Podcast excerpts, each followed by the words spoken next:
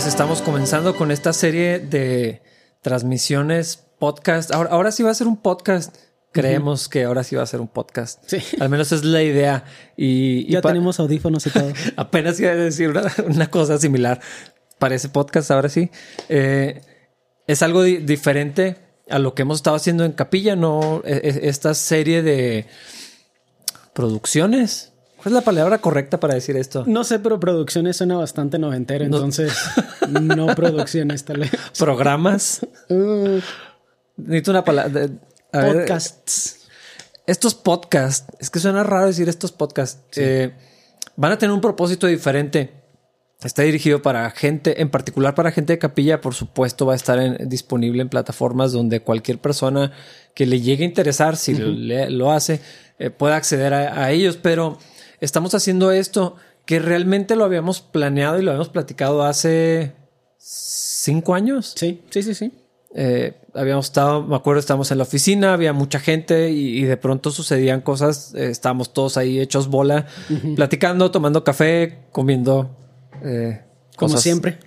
comiendo cosas grasosas y dulces, por supuesto. Y, y recuerdo que, que de- decíamos, deberíamos de hacer esto como un programa.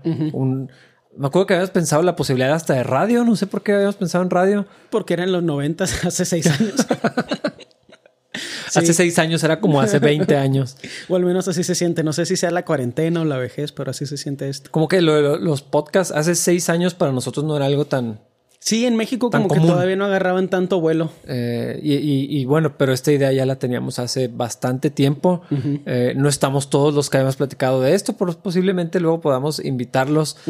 Pero queremos hacer eh, estos, eh, este podcast para... eh, el propósito es que podamos bendecir a la iglesia. Sí. No se trata de que no se escuchen, aunque obviamente de eso se trata, nos, nos van a oír, o sea, así es como funciona un podcast. Eh, y, y lo estamos haciendo también en video para que puedan, eh, para que podamos alcanzar a un rango más amplio de personas, probablemente. Eh, hay gente que, que prefiere verlo, eh, que lo- a las personas que están hablando. También sabemos que hay gente que le gusta más escuchar el audio. A mí me distrae, este, yo, yo me pierdo si, si es el puro audio, no sé cómo, cómo te Sí, pasa a a ti. mí me pasa lo mismo. Tal vez es, también es un factor de la cuarentena, tal vez, donde ver a personas teniendo conversaciones, pues se siente como a lo mejor un regreso, un re- cierto regreso a la normalidad. Debe haber algún factor psicológico ahí de ser el tercero que participe en la mesa. Entonces, Sí, Es la, la ilusión de estar allí. Sí, creo que verlo ahorita tiene un factor psicológico importante. Entonces, pues es parte de lo que queremos lograr, que la gente se sienta como parte de esta conversación, que participen de alguna forma de lo que platicamos, que se sientan amados y que sepan que estamos pensando en ellos, que es la razón por la que estamos haciendo esto, la verdad. Sí, realmente esa es la razón para, Sí. para hacer estos, Sí. este podcast. No es socio ni falta de vergüenza. Y digo falta de vergüenza porque hay gente que tiene podcast que no debería tener podcast, porque no son particularmente interesantes o inteligentes, pero no Eh, es eso Estamos en, nuestro esa categoría. Ah, digamos que sí, para no errarle. Pero creo que sabemos que es importante ahorita para la iglesia sentirse apreciada y reconocida y que sus necesidades se vean, pues que nos dirijamos hacia sus necesidades. Y una parte importante que casi siempre ignoramos es la parte de la relevancia de la conversación. Realmente cuando platicábamos de las muchas veces que hemos platicado al respecto de algo así, es porque en la conversación empiezan a salir cosas interesantes después de que la gente embona y, y en la interacción de la vida cotidiana podemos ver cómo Cristo nos transforma. Entonces, a lo mejor ya el modelo de testimonio que veíamos antes, donde alguien pasaba y luego así decía lo que le había pasado en la semana y cantaba una canción y lo hacía mal porque siempre lo hacían mal. Sí. Era Creo la que la- oportunidad para hacerlo. Creo que ahora es, esto es el testimonio. Eh, eh, una conversación extendida donde empezamos a ver a Cristo de otras formas en nuestra experiencia personal a través del estudio de la palabra. Creo que eso es lo que veíamos como algo digno de repetir o a lo mejor hasta digno de compartir. Y obviamente todavía no sabemos qué tan digno de compartir va a ser esto. A lo mejor vamos a terminar y nos va a dar pena, pero la idea es bendecir a la congregación a través de una conversación y que ellos se sientan parte de lo que está sucediendo en capilla y que sepan a través de nosotros. Es que eso está interesante porque el, formato de los domingos obviamente es unidireccional. Eh, eh, es un estudio con un propósito y en particular en capilla, pues bueno, es cubrir un, texto, sacar lo que el texto dice, encontrar lo que Dios quiere mostrarnos de sí mismo, de nosotros, de las verdades que, nos quiere hablar, pero, pero va en una sola dirección y, y hay muchas cosas que no se no que no se puedan decir, pero pues simplemente no es el momento. Decías ahorita hace un momento, no es el mejor uso del tiempo, tal vez eh, eh, incluirlo como parte de, las notas o, del mensaje del, domingo. Y luego hay otros formatos, ¿no? De estudio, de devocional. Eh, es más, hasta el, formato de un grupo en casa, ¿no? Es, Tiene otro, otro propósito. Entonces, sí, sí creo que definitivamente esto va a procurar abordar otro tipo de necesidad eh, que pues, probablemente la mayoría de las personas no, ni siquiera estamos tan conscientes que tenemos esa necesidad de, escuchar a, creyentes hablar, eh, no necesariamente a nosotros, sino a, otros cristianos hablar. Eh, procurando estar sometidos al Espíritu, que la palabra de, Dios sea el centro de la conversación y siempre, como, tú, lo, tú lo dices mucho, eh, esta palabra pivote, a dónde volver y, así alrededor de, lo que gira la, conversación. Ah, pero, pero es, eh, es algo diferente porque también se ve toda la humanidad en su esplendor. Eh, ese es el riesgo potencial, probablemente. Y es parte de lo que también estaría muy chido no sé si decir revelar o modelar. Em, la gente va a ver mucha de nuestra humanidad en estas conversaciones y eso es parte del propósito. La idea, la idea de ser admirado cuando la gente no te conoce a profundidad me parece que es uno de los problemas más grandes que tenemos en la iglesia de Cristo hoy en día. La cantidad de pastores relevantes que tenemos la cantidad de cuentas de Instagram con millones de seguidores que reflejan cierto culto por la personalidad de ciertos miembros del liderazgo de nuestra iglesia de Cristo en México y en el mundo, me hace pensar que tenemos un problema grande con la idolatría y ahora en vez de adorar a Baal o a Orobóscoro, adoramos a los... En, otro episodio platicas ese, ese Dios, acerca de ese Dios. Mejor no, qué pena. Mejor sí. Eh, pero sí, o sea, creo que es un problema de idolatría que donde empezamos a perder el enfoque en Cristo y lo empezamos a poner en las personas de carne y hueso que podemos ver. Y esas personas, a su vez, que están en liderazgo y que quieren seguir siendo admiradas porque es la naturaleza humana, se alejan más y más de lo que es un humano normal, común y corriente, para dar una apariencia de piedad. Y lo entiendo, ni siquiera es una crítica a ellos como individuos. Cuando tienes esa responsabilidad tan grande y luego se vuelve parte de lo que te hace ganar dinero, no puedes evitar aparentar, porque pues necesitas eh, agradarle a un grupo mayor de gente. Exacto. Pero en conversaciones como estas, la gente en primer lugar va a ver cosas va a haber herejías ungidas, o sea, cosas que vamos a decir por cansancio, por estupidez, como estupidez, como esa palabra que a mucha gente le ofende. Cosas que vamos a decir porque no nos preparamos como deberíamos o, un factor de la conversación nos agarró en curva. Entonces van a empezar a notar que nada más somos humanos y que no somos dignos de admiración de ninguna forma y que igual que nosotros nadie es digno de admiración, solamente Cristo mientras podemos nosotros revelar todo esto de nuestra personalidad, espero que también se empiece a modelar un cristianismo práctico y real donde la gente no está fingiendo ser buena, sino desea cumplir la voluntad del Señor en sus vidas y eso es ser bueno. No actuar o fingir que eres bueno, sino eres bueno. Y pues en la variedad hay libertad. Algunos se fajan, otros no se fajan, algunos usan gorra, otros no, algunos creen que el color negro es del diablo. Ya en eso cada quien puede tener sus propias idiosincrasias, pero creo que sí podemos modelar a través de nuestros defectos cómo se ve un cristiano. Y pues, spoiler, nadie es perfecto. Sí, que qué raro. Yo, yo creo que nadie se atrevería a decir, no, como no, si hay alguien perfecto. O sea, todos lo sabemos, todos lo repetimos, todos lo pensamos. Pero es que el corazón es así, una fábrica de ídolos.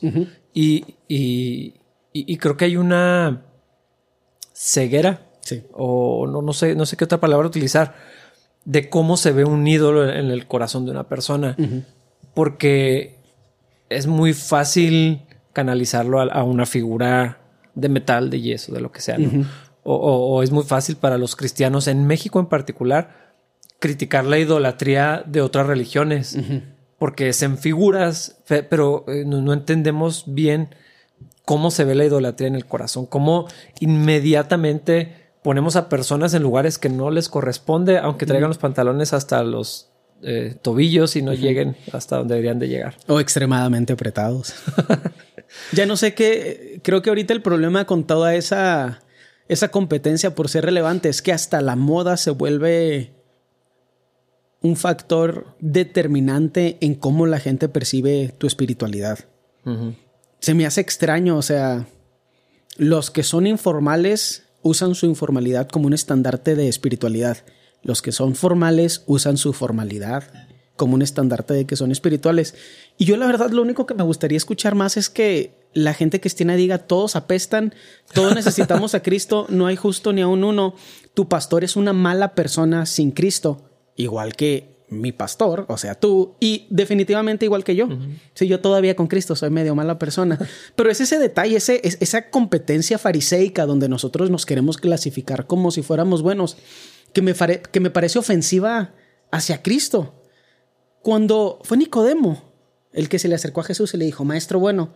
Y Jesús le dijo, nada más hay uno bueno y no soy yo. O sea, que Jesús haya dicho eso ese nivel de humildad es al que aspiro y al que creo que aspiramos todos, o deberíamos aspirar.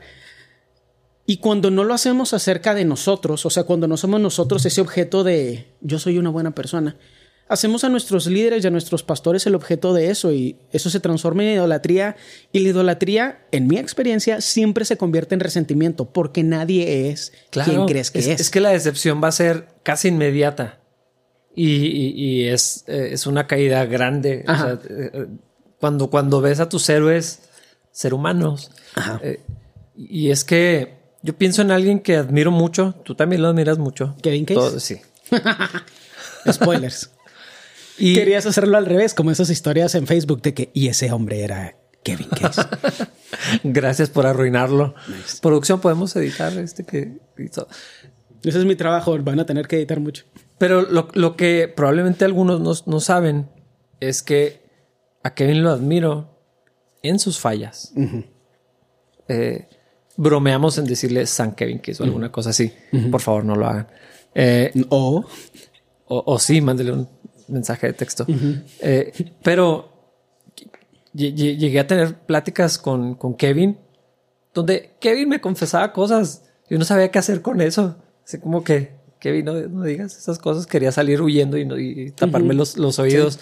Eh, donde, o sea, una humanidad completa de Kevin, pero precisamente en ese corazón, en ese reconocimiento de es que no soy nadie, no sé por qué, no sé por qué me admiran en capilla. Sí. No deberían de pensar así de mí. Y esa es la razón por la que lo admiramos. pero más. nunca se convierte en idolatría. Y la neta también tiene que ver por cómo es él muchos, muchas de las personas que reciben esa alabanza que debería ser para Dios disfrutan y viven y hacen negocio de eso. Entonces toda su vida es, gira alrededor de ser dignos de admiración. Kevin no pasaba una conversación sin que nos dijera que él era una mala persona. Tal vez no lo decía con esas palabras, a lo mejor nada más yo digo eso, pero siempre nos decía, o sea, a él le sorprendía mucho nuestra admiración y podías ver en su cara que la sorpresa era real. Y a mí me sorprendía su sorpresa, pero también me testificaba de lo que el Señor hace en su vida constantemente. La idea de que Él te confesara a ti áreas de, de debilidad, pues era obviamente porque te veía a ti como una autoridad pastoral en su vida. Y probablemente tú, a ti te sorprende porque tú dices, ¿cómo yo voy a ser una autoridad sobre alguien como Kevin? Alguien con ese nivel de humildad entiende súper bien la idea de someterse los unos a los otros. Y él no trae, en primera no es un vato inseguro, porque no tiene que traer el estandarte de todas sus, no sé, todo su currículum sus credenciales. así. espiritual que vaya que es digno de admiración y nos humilla a todos. Y sí nos humilla a todos. Eso es innegable. Pero no es un vato inseguro que está buscando él mismo ser quien es digno de admiración. Él sabe lo que es, él sabe lo que Dios ha hecho a través de él, él sabe lo que Dios a lo mejor ha dejado de hacer a través de él. Él lo reconoce, le da la gloria a Dios y nosotros somos súper bendecidos por eso. Sí, así no se queda con nada. Porque ni. No se cree digno de idolatría. Y como siempre pone esa humildad al frente, nosotros no nos confundimos tampoco. Y no hay que negar, o sea, la gente. A veces somos muy ignorantes de nosotros mismos, pero si hacemos eso a veces la gente con los demás, tanto idolatrar a alguien como permitir que los demás nos idolatren. No sé. Obviamente hay extremos. Yo, yo, yo, yo intento no caer en el otro extremo donde soy molesto nada más por molestar. Por el gusto de. Ajá, por el gusto de, por el gusto de decepcionar a la gente. Que también es muy divertido, pero debe haber un balance donde Cristo es el que se lleva el beneficio, donde Cristo es el que se lleva la gloria, donde nosotros vemos a la persona y decimos, es que es Cristo el que hace eso. Y no son esos pantalones súper apretados o súper holgados, pero hasta la pantorrilla los que están llenos de un 100. Sí, no, no es una. Es que no, no es falso, es, es genuino. No es tampoco eh, esa cosa de. No, yo no soy nadie, pero en realidad sí, deberían de admirarme. Es que también hay algunas cosas que decimos mucho, pero decimos sin, como que sin pensar, o sea, de si vas a aplaudir, hazlo más fuerte porque es para el Señor y cosas por el estilo. Y como ya nada más la gente lo dice y no piensa, nada más lo dice porque es parte de su cultura decirlo. No, no están pensando realmente lo que están diciendo. Entonces eso se vuelve, pues sí se vuelve un problema. Porque creamos una cultura donde decimos que la gloria es para Dios, pero realmente no es nuestro mensaje. Gloria a Dios ya no significa nada. Yo siempre, a mí me molesta mucho esa frase.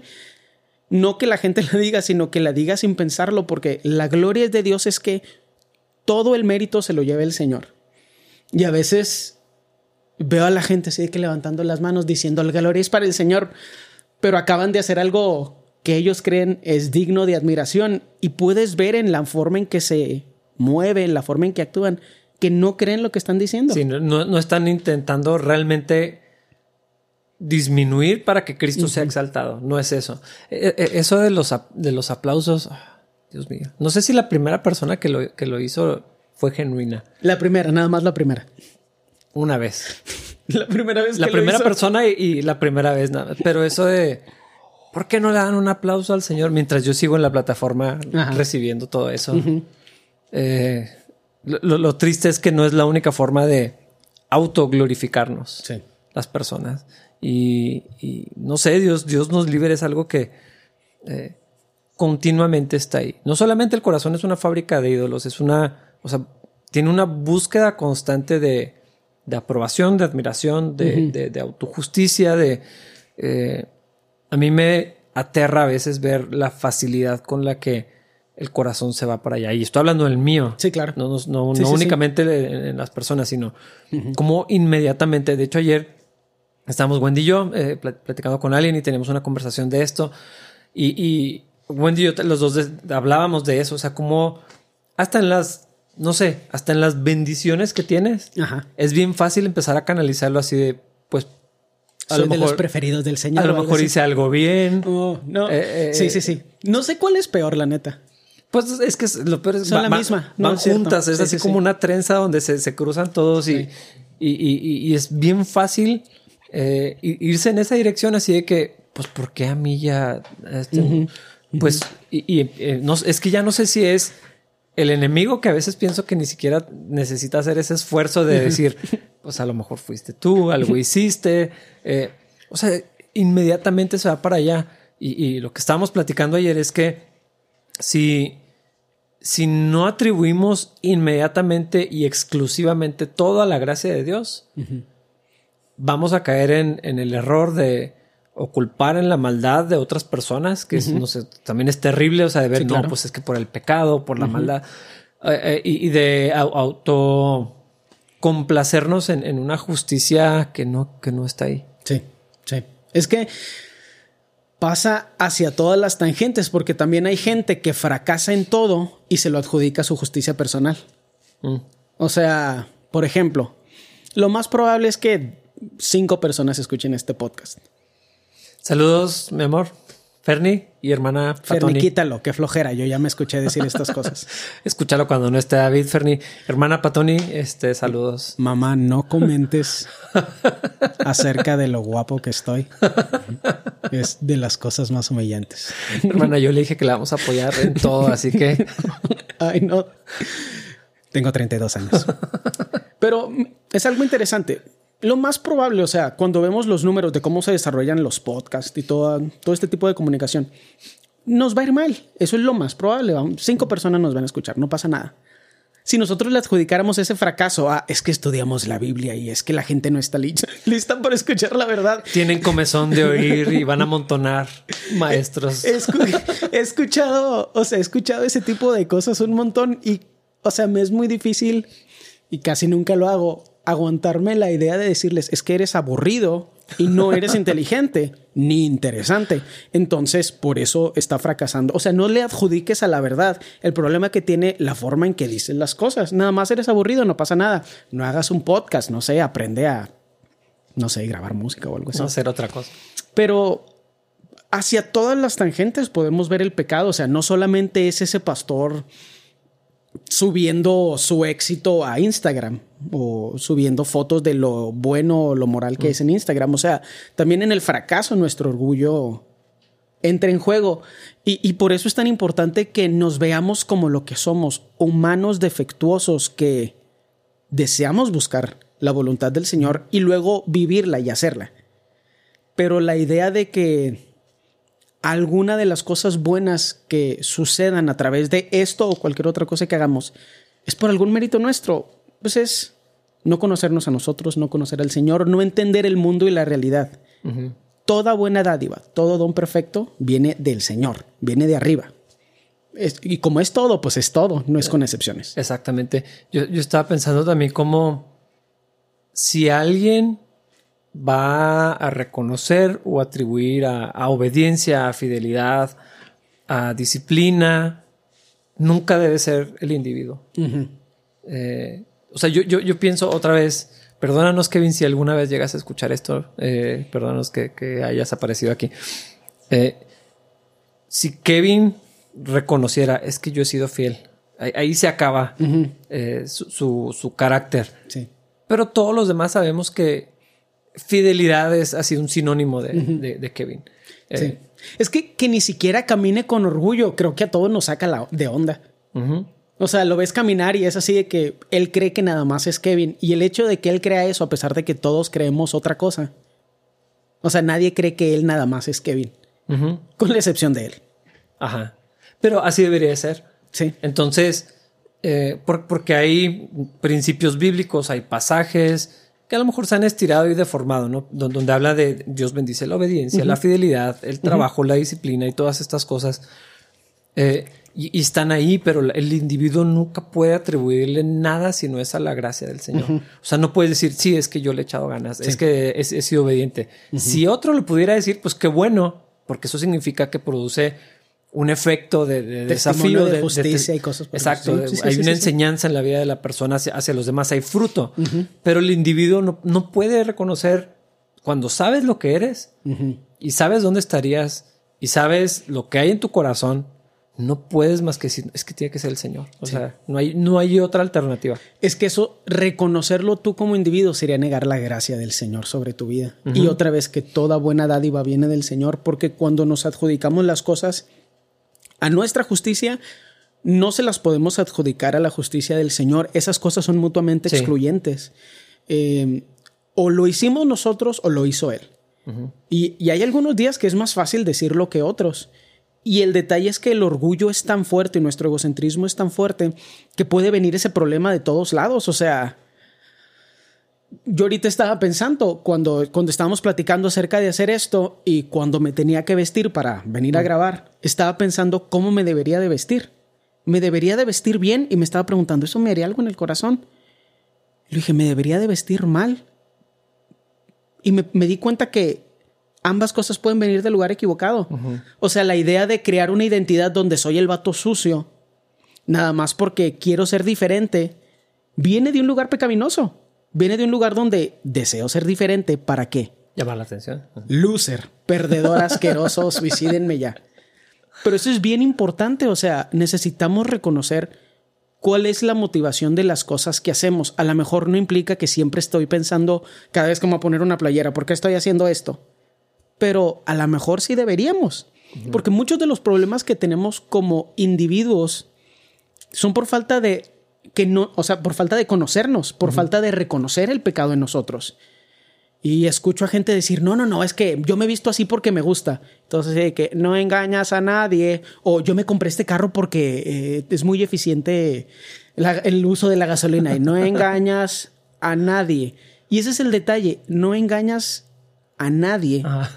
Mientras al mismo tiempo estamos intentando aparentar piedad. O sea, necesitamos vivir una cristiandad que se refleje en todas las áreas de nuestra vida y que es consciente no de nuestra moralidad ni, ni la de moralidad de los demás, porque tampoco se trata de ser esclavos de las opiniones de los demás. ¿Qué quiere el Señor? Y es que ahorita que decías de, las elecciones, ¿no? O las decisiones cotidianas, a lo mejor hay muchas cosas que son automático, pero hay, o sea, hay algo que el Espíritu Santo si no revela. Es así, ese cheque así por dentro que, que cuando vas a hacer cierta cosa, en un momento aleatorio. Puede ser con lo, que te, con lo que te vistes, eh, alguna, hasta la comida, o sea, por, Ajá, totalmente. Yo estaba pensando en un ejemplo de comida precisamente. Pero ¿por, qué? O sea, pero, o sea, no, tal vez no es siempre, no es, no es en cada, en cada comida, sino de pronto y, surge algo ahí que te muestra que no es el corazón correcto. Eh, a veces en cosas súper triviales, a veces eh, y casi siempre cuando tiene que ver con los demás. Sí. Eh, y, si no estamos atentos a eso, a veces hacemos cosas bien vergonzosas y yo lo dirás a Dios cuando lo he hecho y luego así inmediatamente me corrige. Sí. Y así que no. Sí, sí, es que es que es mejor, es mejor aprender. Es mejor aprender en teoría que en práctica. Pero si vas a aprender por las malas, que con lo tontos que podemos ser los humanos, usualmente aprendemos en la corrección. Es mejor aprender a la primera. Y eso es un concepto interesante porque por alguna razón en mi mente la idea siempre es, primero Dios te corrige eh, a través de, de una forma amorosa, como que con, con, algo que puedes procesar intelectualmente. Ah, canijo, hice algo que está mal. Y luego te dobla y te humilla poquito. Pero cuando te dobla y no cedes, te rompe. O sea, es que ese es el detalle. Dios no nos va a preguntar nuestra opinión acerca de las cosas cuando Él quiere transformarnos cada vez más cerca a la imagen de Jesús, cuando somos suyos. O sea, pues si no eres del Señor, pues lo que quieras. Pero cuando el Señor nos dobla y no nos doblamos, nos ponemos duro, ah, no pasa nada, te quiebro. El Señor, como el Señor no tiene problemas en moldear nuestro mundo físico, es así que, ah, pues bueno, ahí te va. Y así, gente que no tenía que vivir en, en un estado de humillación perpetuo, ahí está, porque no quieren aprender por las buenas, no quieren aprender por teoría, no quieren aprender por las buenas, entonces siempre sufren las consecuencias de sus actos. Mm. Y aún ahí está la gracia y la misericordia del Señor, pero tienes que reconocerla a veces ahí en lo más humillante, que aún ahí el Señor te está cuidando porque si no lo puedes entender ahí, es bien difícil a veces entenderlo cuando todo parece irte bien. Sí. Y, es un balance, o sea, es complejo. El Señor tiene que hablar porque tampoco quiere uno ser pesimista. O sea, en mi experiencia personal, cuando siento que me está yendo bien, hay un balance entre, ahí se viene algo malo, me está yendo bien porque algo va a pasar malo. O sea, el Señor me está preparando para un cometa que me va a pegar así en la cara o algo así. O alguien le va a dar cáncer, siempre estoy pensando eso. No así con preocupación, pero. O sea, a veces digo, ah, mira, o sea, estoy juntando dinero. Me imagino que alguien se va a morir o alguien le va a dar cáncer y me va a tener que gastar el dinero en eso. Por alguna razón, siempre he pensado así. Y a veces es un pensamiento un poquito pesimista, donde asumo que si el Señor otorga algo bueno es porque también te lo va a quitar después. Y son traumas personales y cosas losers. Pero es bien importante que nuestras acciones sean dirigidas por el Espíritu Santo y no por nuestros traumas emocionales. Incluso, como lo decías, pasen cosas triviales. Yo ayer eh, mi esposa me regaló un, una bandeja de un montón de gomitas de chile. Uh. Están deliciosas. Y ¿Dó- son- ¿Dónde, dónde están? Ah, no, es que no quiero compartirlas.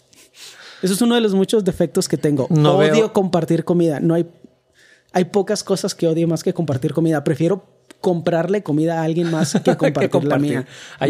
Hay, un profeta que dijo compartir es imposible. Mm. Amén por el profeta Jonás. Un sabio niño dijo no eso. es el de la Biblia, pero no, ese no es el punto. Y, y es, es interesante porque, eh, o sea, era mucho. Yo sabía que era mucho y yo sabía que no me lo iba a comer en un día. Pero empecé a comer y aunque no había comido tanto, me di cuenta que ya estaba comiendo de más. Y me di cuenta porque escuché, o sea, no literalmente, sino figurativamente, la voz del Señor diciéndome, oye, vato, ¿qué le estás haciendo a mi cuerpo? Ya no. Así, que si no estás satisfecho ahorita, no vas a estar satisfecho después. ¿Qué le estás haciendo a mi cuerpo? Y, o sea, sentí re- remordimiento. No, no es remordimiento, es redarguimiento. Convicción Convicción. Redarguimiento es una palabra. ya es. Excelente. Pero sentí convicción de pecado. Pero estaba solo, ¿no? Completamente Sí, o solo. sea, no tenía nada que, ver con aparentar nada. Nada, o sea, sí que, pero señor, están muy ricas. Y me dijo, dude, pero Me las dio. no te esposa. quiero. Literal, nada más me dijo, no quiero que estés gordo. Nada más porque estás aburrido. Mm. No creo que el Señor le interesa que yo sea musculoso. Sí, no tiene que ver con la estética. Más bien, o sea, me sentí súper humillado en ese momento por el Señor de Vato. ¿Qué le estás haciendo al- a mi cuerpo? Es mi propiedad, es mi templo. ¿Qué le estás haciendo a mi templo? Sí. Deja de tragar y yo. y, o sea, y lo hice y me sentí raro. Y ahorita en la mañana iba a agarrar uno y dije, mejor me espero más tarde. Después de la comida. Pero, Pero, no es culpa, o sea, no siento No, no, no. nada de culpa. es, que- es que es, es que es. Vuelve a surgir. Cada vez amo más esta, eh, este principio bíblico de la moderación. Tiene que ver con eso. Eh, a mí, muchas personas me dicen: Ay, tú qué padre, puedes comer lo que sea. Nunca lo he intentado. Hon- Honestamente, nunca he intentado comer Hasta que ya estás. o sea, continuamente todo lo que podría comer. La gente asume que así es, porque, Porque sigue siendo porque delgado. puedo correr de aquí a la esquina, ¿no? Eh, pero eh, no, o sea, porque, porque viene esa, esa convicción de ya fue suficiente. y, y esa, esa palabra de, de suficiente, me acuerdo, pues ni siquiera que me acuerdo qué ci- circunstancias fueron, fueron varios años, te estoy hablando de hace tal vez 10 años, 8 años, no sé. Fue hace mucho tiempo que Dios trató eso conmigo así en mi corazón. Mm, No puedo asegurar que ya aprendí la lección, espero haber aprendido al menos suficiente de eso, pero de, de tiene suficiente, ya fue suficiente. Sí. Eh, eh, la moderación en, en todo, en las emociones, en lo que comes, en lo que haces, en lo que te permites. Eh, no porque puedas, ah, o sea, podías haberte las comido, eran tuyas, no había Ajá. nadie. A lo mejor Fernie no se las iba a comer. eh, es obvio que no nos ibas a dar a nadie más. Amén. Eh, o sea, ¿qué, qué otra razón humana existiría para que no te las hubieras acabado en una sentada? La o sea, la moderación. ¿Ya fue suficiente, David? ¿Ya? Sí me da algo de pena que haya tenido que ser el señor el que me dijera. Yo no lo habría. Tengo una muy mala cultura de comer, o sea, soy busgueador. Eso tampoco es palabra, pero sí que sigo comiendo, sigo comiendo y luego, ah, canijo, ya me acabé todo. ¿Cuándo me acabé todo? pero sí, o sea, creo que el señor es, o sea, hasta e- es un área emocional. O sea, como que el señor me dijo, vato, no he estado haciendo nada. Como que yo sentía, pues ya terminé de trabajar, me tocó trabajar muchas horas ayer y como que sentí cierto cierta complacencia personal, así de que pues ya trabajé mucho. Me lo gané. Y fue algo así como que el señor le dijo, vato, que nada más no le gustó al señor y le hice caso, pues porque en su misericordia le pude, le pude hacer caso. Es, es- es interesante también esa parte. Pero, pero me parece importante esto como ejemplo de, de que necesitamos escuchar la voz del Señor en todas las situaciones, porque no puedo decir que nunca debería comer gomitas enchiladas. Más bien el Señor me dijo, vato, ya. Es, es que es eso. ¿Cuántas es suficiente? Pues a lo mejor cada hora del día se vería diferente eso. Eh, pe- pero otra vez, e- e- esa, esa cosa que, es- que de pronto sale, porque estoy seguro que eso que experimentaste ayer no es algo que te pasa ni con cada golosina, ni con No, para cada nada. bolsa de papitas. O sea, no, es de pronto sale y a veces es en la ropa, a veces en, palabras que decimos, a veces es en actitudes. Hijo, eso, eso también, yo creo que para mí eso sí es más constante mm, o más, más frecuente, sí, así como que ya. Mm. O sea, cuando, cuando empieza a crecer dentro de mí esa, como esa indulgencia, esa... De que está bien que estés actuando así porque la situación lo amerita. Sí, esa autoconmiseración es, es, muy sutil y, y, es así como, como si destaparas algo negro y empieza a chorrear así poco a poquito, poco a poquito. Ah, no lo noto siempre. Y, y hay veces que yo, yo, pienso mucho en el profeta Elías para ilustrar esto. Uh, me identifico con él en esa etapa donde estaba mm. bien fastidiado, estaba cansado. Andaba ahí. algo, algo espiritual que la, Biblia no explica claramente, pero yo pienso que podría ser algo espiritual, físico, emocional. Estaba cansado, estaba agotadísimo, ya no quiero hacer nada, me quiero morir, eh, soy el único que... Y el Señor es como que... Hay una palabra para describir eso, pero no la quiero decir todavía porque gente se va a enojar, pero... Dila, Empieza con J y termina con otear. Como quieras se te va a salir continuamente. Pero me gusta mucho el trato del Señor. Fue así como, duérmete un ratito, cómete algo. Dos veces. Y después... Ah, y después de eso fue, ya. Y, y, e, eso sí me pasa continuamente, donde es muy extraño. Hay veces que ya no tenemos los servicios como antes, pero a veces llegaba martes en la noche o sábado en la noche o no sé, los domingos. De verdad, es como globo desinflado. Quería dormir, era lo único que quería hacer, como Elías. Y casi siempre, o sea, si me permitía, empezaba a tener una, una espiral hacia abajo de pensamientos terribles. No sé si era mi carne, de verdad no sé, no sé si era algo del enemigo, no, no sé, no importa, pero ahí estaba. Ambos probablemente. Y la cosa es que casi siempre, si, si estaba poniendo suficiente atención, era así como que duérmete un rato. O sea, mañana. Y, y, por lo general así es. Al, día siguiente ni me acordaba de lo que estaba pensando. Pero si, si, me permito avanzar en esas actitudes, alimento esos pensamientos, los entertain, ¿Cómo se puede? No sé si hay una traducción para eso que quiero expresar. Sí, pero podría ser como si lo sigues alimentando o algo así. si dejas que crezcan algo. Como los avivas, no sé. si, le, echas leña al fuego. Eh, ya cruzaba la línea de comerme algo y descansar. Eh, y, venía la corrección. Casi siempre viene eh, muy rápido, así como que, ¿qué estás haciendo? Sí. Así como cuando fue a la, a la cueva y decía que, ¿por qué estás aquí? Sí. Que está, o sea, ¿qué estás haciendo? En tu corazón, porque, eh, o sea, no, me había movido en ningún lugar. Sí. Pero, pero resuena esa pregunta así, ¿qué estás haciendo? o sea, no, señor, es que tú no sabes lo que, ¿qué estás haciendo. O sea, yo no, yo no sé cómo, con qué tono se lo dijo el señor Elías, pero así siento en mi corazón. Sí. ¿Qué estás haciendo? Eh, eh, ¿Qué es esto? ¿Qué ajá, ajá. ¿Por qué te estás permitiendo sí, o sea, es como, como cuando tienes un desastre y él dice, ¿qué es este cochinero? Así. sí. Es, a mí me pasa más en mi relación con mi esposa, la verdad. Tenemos muy pocos conflictos, literal, muy pocos. Y la mayoría de los conflictos que tenemos que se extienden más de 20 minutos es porque ella o yo estamos así de que como niños chiquitos. Y creo que tanto ella como yo escuchamos así la voz del Señor de, ¿qué estás? ¿Qué es esto? ¿Te acuerdas por qué te enojaste? Si era importante. o sea, te empiezas a dar cuenta que o al menos nosotros nos damos cuenta que a veces con el objetivo de ganar, moldeamos nuestra actitud. Mm. Y ya no se trata de lo que pasó, sino de cómo me hizo sentir. Y culpamos a la otra persona de eso. Eh, apenas vamos a cumplir dos años de casado, todavía es de casados, todavía es muy fácil lidiar con esas cosas. Porque todavía nos pedimos perdón, o sea, los dos nos da pena después de como 20 minutos, así que perdón. Sí, o sea, estaba joteando y Ah, ese me salió. Lo sabía. Y, o sea, y está mal, y es pecado.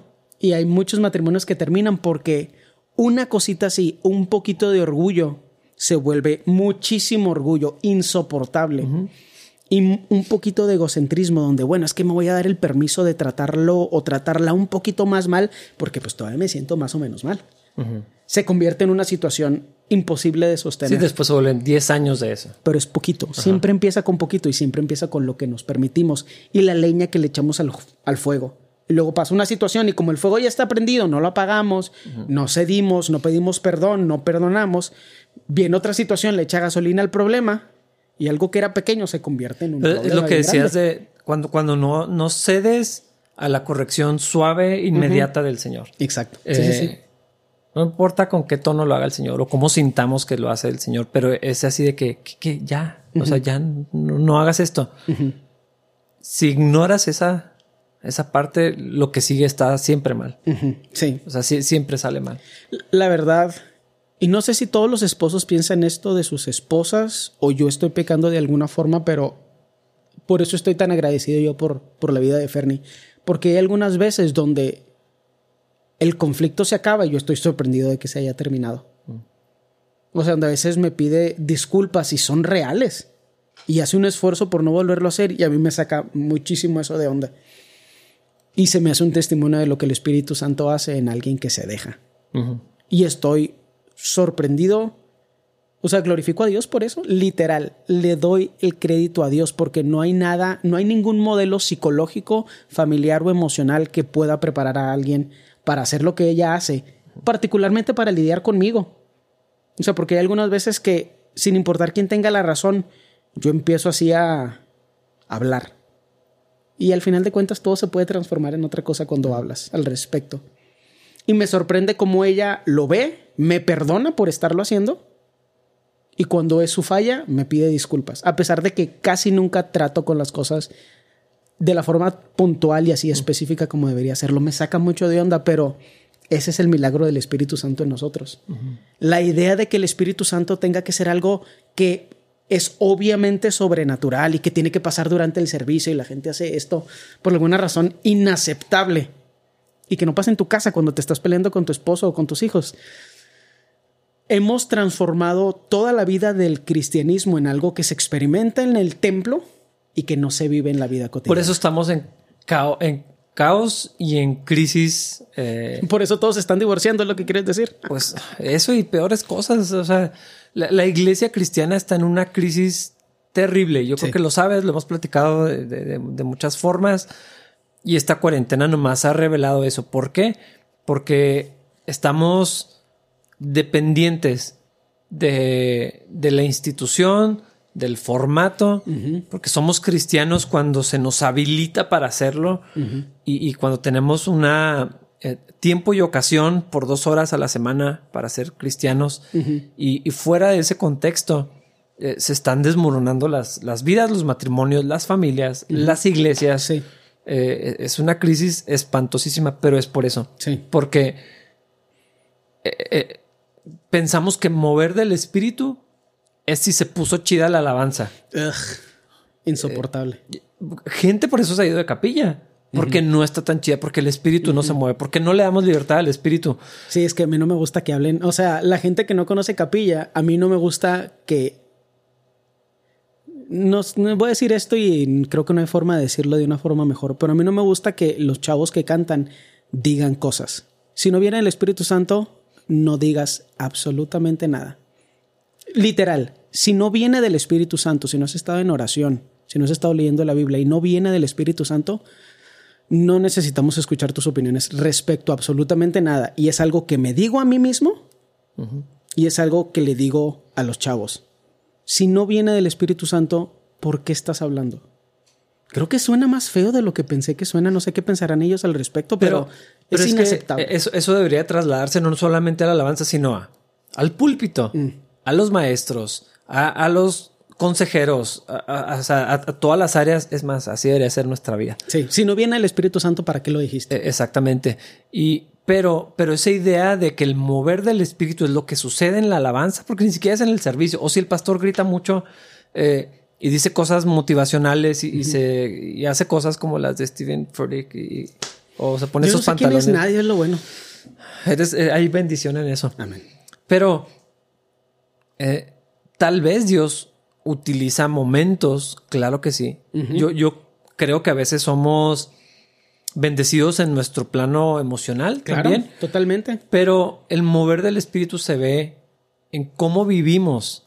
El libro de los hechos es muy claro con eso. Cuando vino el Espíritu Santo, yo no sé si se puso chido para ellos. O sea, nunca se habla de lo que. Los estaban quemando como antorchas, entonces no estoy seguro de que. Pero nunca se dice de lo que ellos sintieron, ni lo que experimentaron, ni cómo lo percibieron ellos. eso es muy interesante. Nunca se pone, se pone la perspectiva de los. De los terceros, de, los de Los que estaban viendo, de la comunidad, de, de, o sea, nunca, nunca, nunca de la experiencia personal. Pero ¿qué sucedió? Todos empezaron a, hablar, a testificar de Cristo, a morir por Cristo, dispuestos a, perderlo absolutamente todo por sus nuevas convicciones, porque para algunos de ellos eran nuevas. Completamente nuevas, sí. Gente viniendo a Cristo, gente sirviendo a la comunidad, atendiendo las necesidades que venían a sus manos, eh, o sea, viviendo una vida llena del Espíritu. Ese es el mover del Espíritu Santo. Se ve en lo cotidiano, se ve en lo trivial, se ve en no comerte las gomitas que podías haberte acabado y nadie se iba a dar cuenta. En pedirle perdón a tu esposa cuando crees que tú estabas en lo correcto. Probablemente no lo estabas, pero aún así le pides perdón. Y si se llega a ver los domingos en el servicio, pues ojalá. Sería, sería padrísimo. Claro, no, y es, y es a lo que aspiramos, pero si no viene del Espíritu Santo, viene de la carne, porque nada más son dos opciones. Y a veces el Espíritu Santo sí está haciendo algo. Y al nosotros querer, querer rellenar un espacio de lo que creemos que es válido o necesario, interrumpimos el trabajo del Espíritu Santo.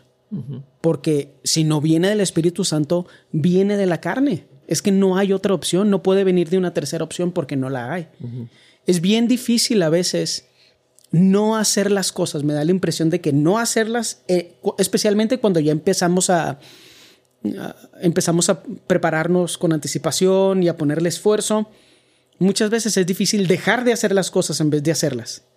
Porque la podrías hacer y a ver si sale. O lo puedes hacer porque más o menos lo siento, pero a mí nunca me deja de sorprender que cuando el estándar es, si no viene del Espíritu Santo no lo digas, la gente deja de decir cosas. Porque no están seguros si viene, del Espíritu, Santo. Y si viniera el Espíritu Santo estaría seguro de lo que estás diciendo y sería de bendición para la congregación.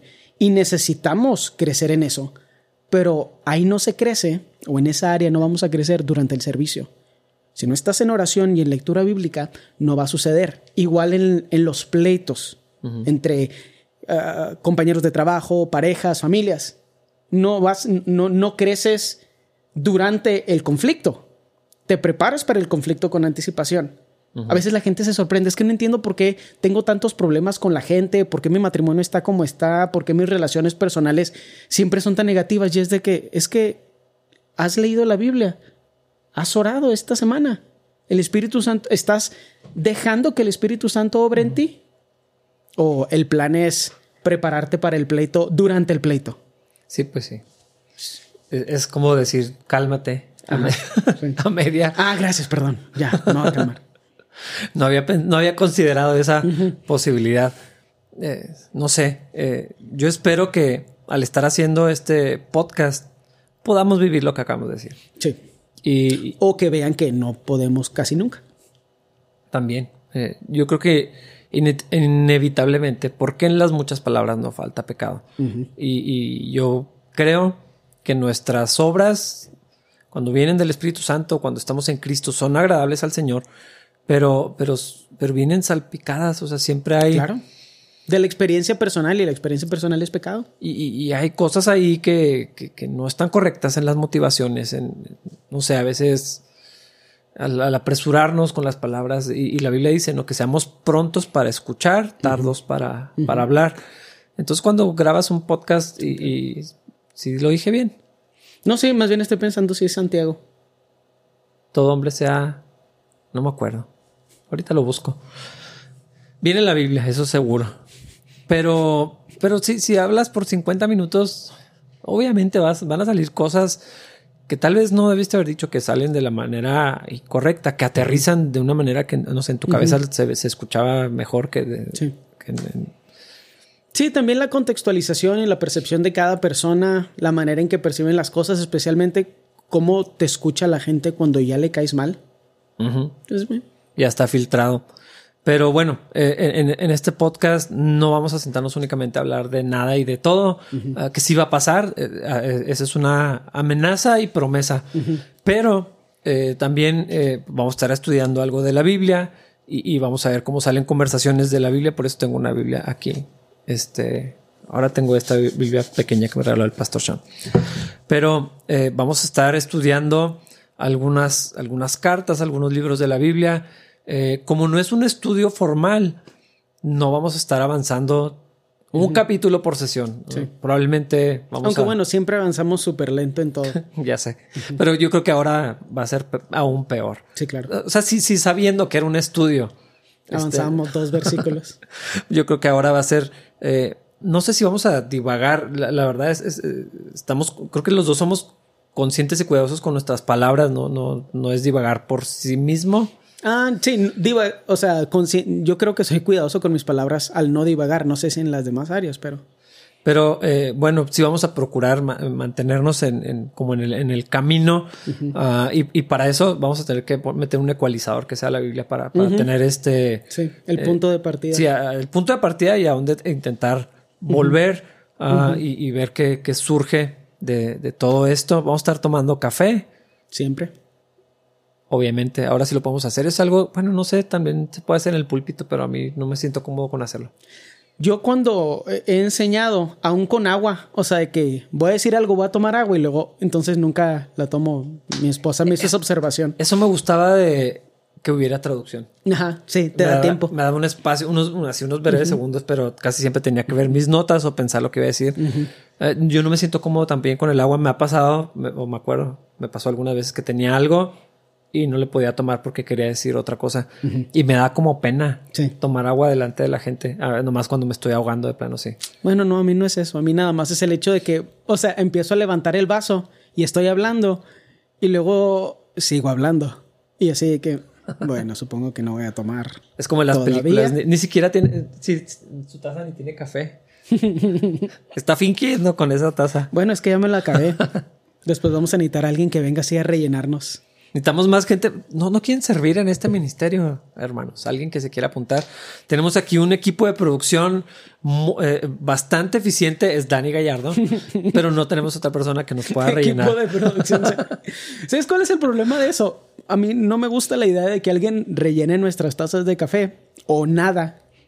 Que me, me incomoda mucho que la gente me sirva de ninguna forma, especialmente la iglesia, por la idea de que siento que es muy fácil acostumbrarte a eso y que luego se vuelve como una clase de culto o ofrenda al hermano del podcast. O sea, sí, me incomoda mucho esa idea así de que alguien me sirva y que yo sienta que me merezco que me sirvan café. Que crezca algo así en tu Ajá, o sea, algo asqueroso que probablemente ya está ahí, pero nada más necesito. Retiro la oferta de... la posición de servir café. En realidad no necesitamos que nadie nos sirva café. Ahí está listo. Cuando terminemos este episodio que estamos terminando, vamos a ir a servirnos eh, y vamos a continuar con lo que tenemos que hacer en nuestras vidas. Amén.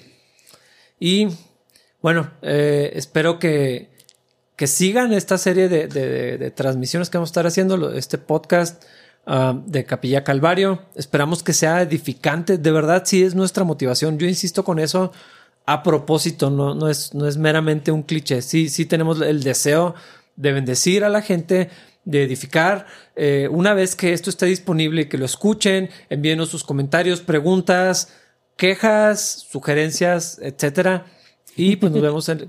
dilo, dilo. Quejas. Obviamente, es que si hay gente que escribe quejas. Sí, claro. Eh, algunas, no, las voy a mencionar todavía. Probablemente después se van a salir una vez que me relaje. hay que hacer uno de eso, estaría muy a, medio episodio. Porque si hay, si hay quejas y son interesantes, no las desechamos. Ah, de algunas tal vez nos provocan gracia. Pero si las consideramos. Si hay algo que necesitamos revisar, lo, vamos a hacer. Sí, hay, hay, cosas que son críticas y observaciones, hay otras cosas que son quejas. Es más difícil actuar sobre una queja que una observación o una crítica, pero todo se considera. Porque no somos perfectos ni lo creemos. Sí, y para eso también tenemos el, balance de la fuerza, que es el equipo de producción, o sea, Dani Gallardo. y esposas que están escuchando y que nos van a reprender. En el nombre de Jesús. Muy bien, bueno, pues nos vemos en el siguiente episodio. Que disfruten su mañana, tarde, noche, madrugada.